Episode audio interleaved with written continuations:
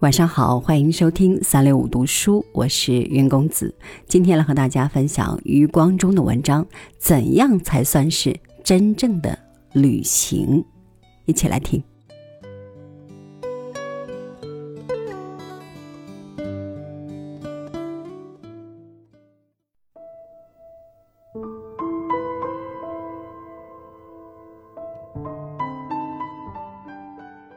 李白说：“夫天地者，万物之逆旅；光阴者，百代之过客。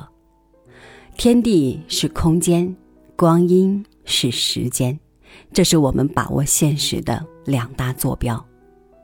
西方人也常常说，所谓人是在生死之间的一个旅客。关于旅行的动机，第一个是教育。”中国以前的读书人复考是要到京城去，这就是教育的旅行。孔子去拜见老子，司马迁为了他的史学大业就到名山大川去看，这些也是为了教育的目的。还有一种是政治旅行，也就是贬官。唐朝的韩愈贬到潮州，宋朝把苏轼贬到最南边的海南岛。宗教的旅行也叫朝圣。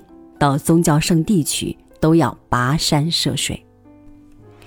另一种旅行也是不得已的，就是逃难。中国最伟大的难民应该是杜甫。安史之乱使得他离开陕西去了成都，住在草堂，生活非常清苦。到那边后也不得安宁，就一路顺流东下，到了三峡。最后还去了湖南。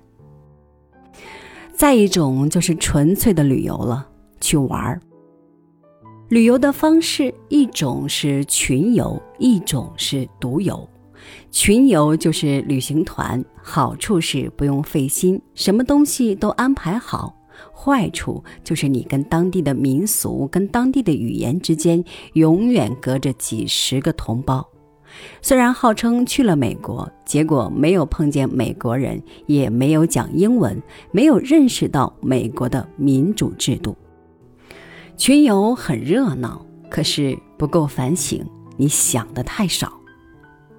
独游考验你的意志，还有你灵活的应变方式。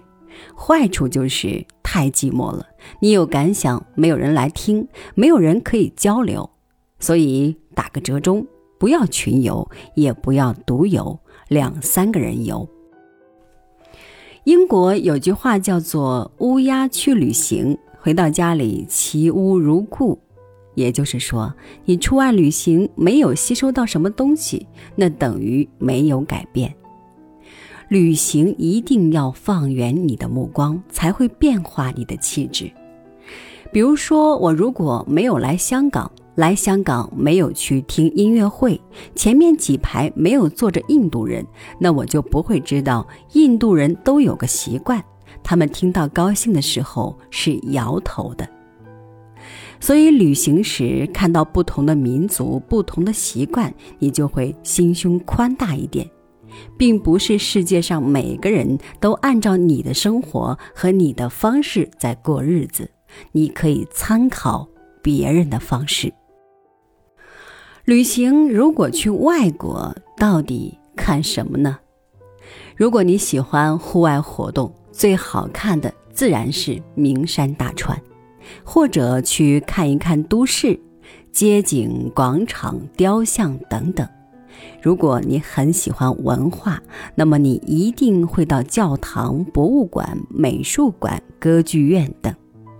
有很多朋友不喜欢进教堂，觉得我又不信基督，进教堂干嘛？但其实，一个大教堂就是一个博物馆，里面有历史，有很多名画，是一个很综合的文化陈列馆。你推开门进去，跟外面的世界就隔绝了。你坐在椅子上看着天时，感觉灵魂出窍，好像升上天国一样。